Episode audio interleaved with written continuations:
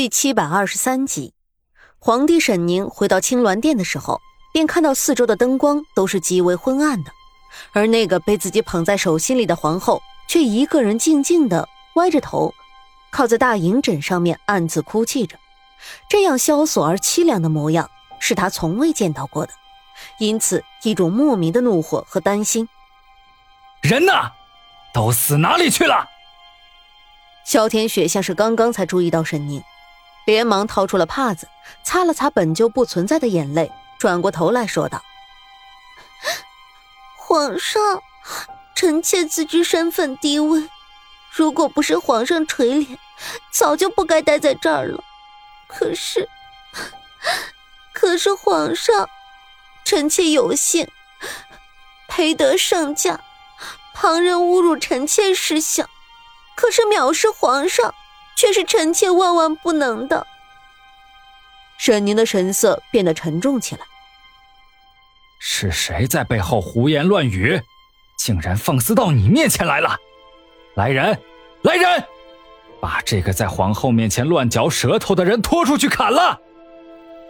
萧天雪轻轻拉过沈宁的手，握在一起，想要平息他的怒火一样，慢慢说道。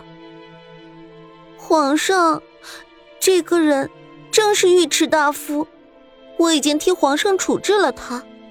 臣妾怕您怪罪臣妾。尉迟恭，沈宁狭长的凤眼微微眯起，眼底闪过一丝狠厉。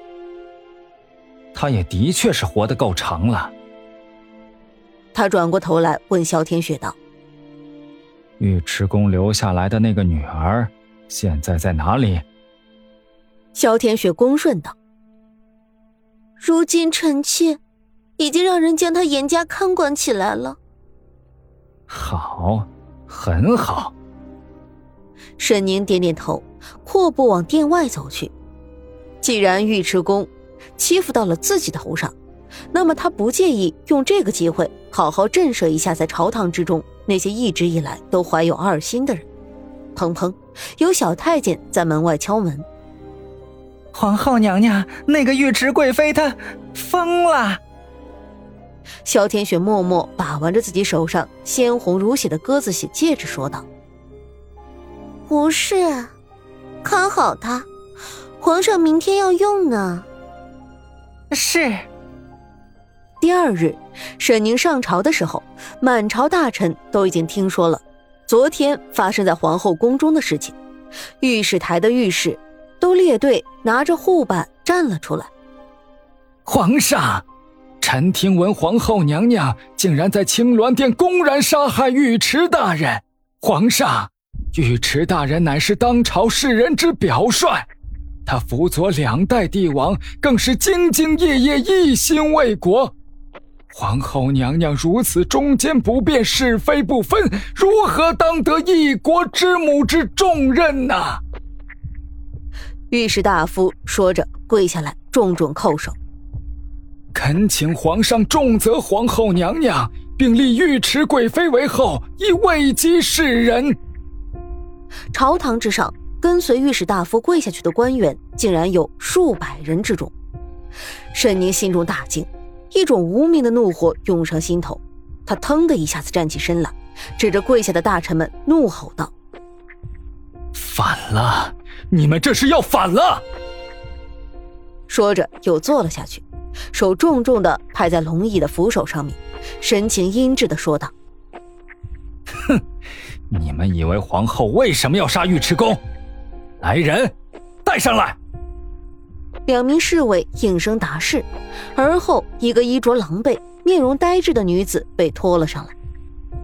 尉迟贵妃在昨日竟然被发现与侍卫私通，先是淫乱宫闱，后是对皇后以下犯上。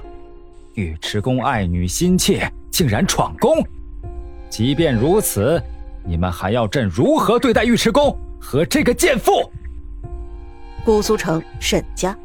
沈炼神色凝重的坐在灯下，看着京城传来的信笺，许久，重重的叹息了一声。心儿。苏月心端着泡好的茶水走到他身边去，将茶盏轻轻的搁在了鸡翅木的桌子上。明明都已经决定抽身而出了，你怎么还对京城割舍不下呢？苏月心拿起桌子上放的铜做的小剪子，剪掉了已经燃烧过的灯芯，屋子里更加亮堂了一些。灯火将她的面容映照的宛如美玉一样，盈盈带有温润的光泽。沈炼拉过她的手，放在自己掌心里，慢慢的婆娑着说道：“心儿，有些事情不是想躲避就能躲避的过去的。我一直派人留意着京城的消息。”是因为朝堂之上瞬息万变，时刻都能影响我们。而如今的你我，看似已经脱离漩涡，但是有些人却仍旧自作聪明的想要再把你我拉回去。屋内烛光摇曳，新绿的窗纱外透着几分虫鸣声。苏月心的美目之中流露出了几分对未来的担忧。难道这样平静的生活还没有过多久，这样快就被打破了吗？可是。苏月心看着沉浮在茶杯之中的茶叶，柔声说道：“不论外面如何风雨变化，那也是他们的事情了。皇上昏庸无道也好，皇后淫乱后宫也好，那都是他们的事情了。”一边说着，语气越发的坚定了起来。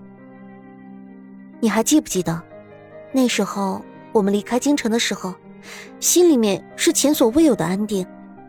我曾经在心里面想过，这个地方我再也不要回来了。现在长安娶妻生子，我们一家安定了下来，为什么还要去搅那一汤浑水呢？京城的风云变化，甚至于朝堂之上的帝王和大臣的争斗，都已经远了。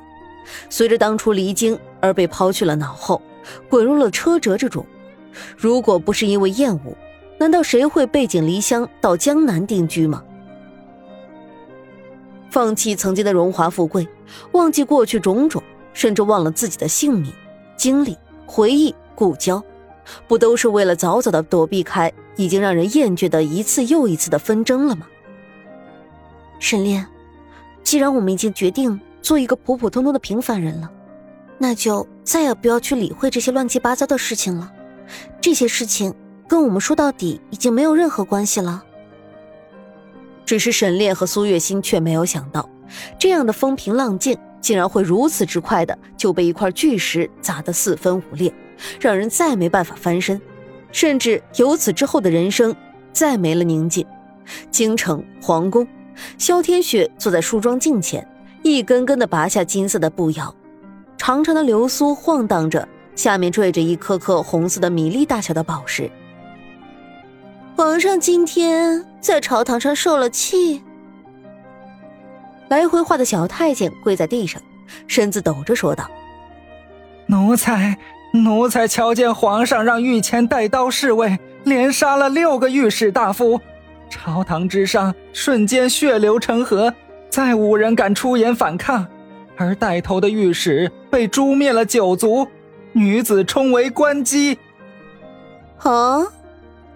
步摇被哐啷一声砸在了黑色的桌子上。我倒是没有想到，沈宁竟然还有这样的魄力，能够一连杀六人。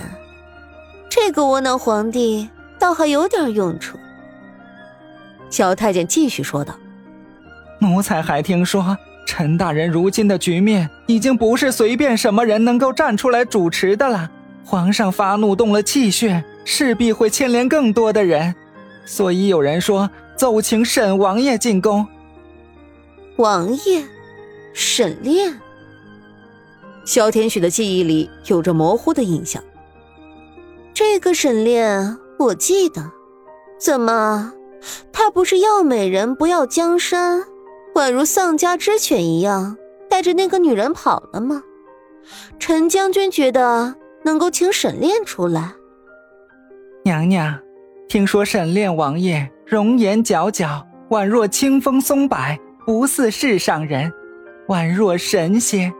既然朝堂之中诸多大臣至今仍然念着沈炼王爷，不若我们先发制人，召回沈炼，将他牢牢地掌握在娘娘的手中，朝堂之上有谁敢反抗？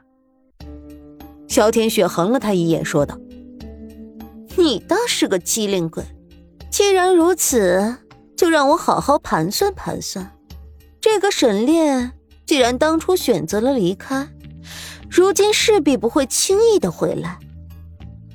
沈宁回到皇后的宫中的时候，瞧见萧天雪正往自己的眉心画着梅花花钿，便殷勤的走上前来，接过笔说道：“来，让朕给你画。你这眉目可人，不可重描，只要淡写。”皇上，乔天雪的眉目之中波光流转，各种意味宛如一池春水一样，声音娇媚动人。皇上，你怎么才来呀？臣妾等你等的烦了，臣妾要生气的。